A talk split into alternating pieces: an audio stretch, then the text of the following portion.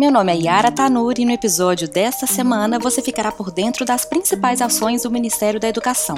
Este é o 23º episódio do podcast 360 da Educação. Sejam muito bem-vindos.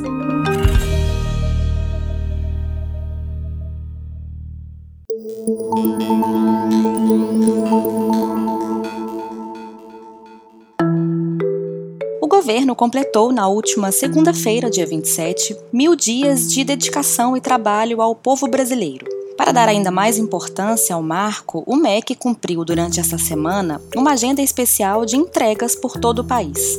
Entre elas estão a inauguração de novas estruturas da Universidade Federal de Rondonópolis, a retomada das obras do campus Várzea Grande do Instituto Federal do Mato Grosso, a conclusão de obras de ampliação e melhorias no Instituto Federal do Acre e a inauguração do prédio da Unidade Materno-Infantil do Hospital Universitário Federal de Sergipe, sobre a qual falaremos mais adiante. Agora, confira o giro da semana.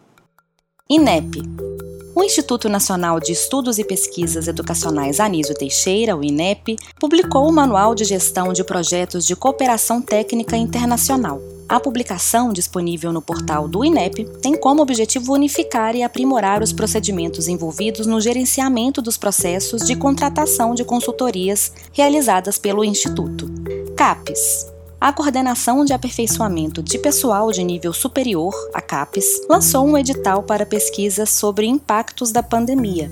A coordenação investirá até 25 milhões e 100 mil reais em projetos sobre as consequências sociais, econômicas, culturais e históricas decorrentes da Covid-19. Fundo Nacional de Desenvolvimento da Educação. O Ministério da Educação, o MEC, e o Fundo Nacional de Desenvolvimento da Educação, o FNDE, deram continuidade aos atendimentos às prefeituras com o objetivo de levar maiores explicações sobre os principais programas e as políticas públicas da pasta, além de auxiliá-las na prestação de contas do município. Durante esta semana, foram atendidas as prefeituras dos estados do Tocantins, Sergipe e Acre. EBSER foi inaugurado o prédio da Unidade Materno-Infantil do Hospital Universitário da Universidade Federal de Sergipe. A nova unidade possui cinco andares para realizar procedimentos ambulatoriais e hospitalares. Atualmente, o térreo abriga o Ambulatório da Saúde da Mulher, que conta com oito salas de consultório e oferta as especialidades de ginecologia, obstetrícia, cardiologia e endocrinologia para gestantes e fisioterapia uroginecológica.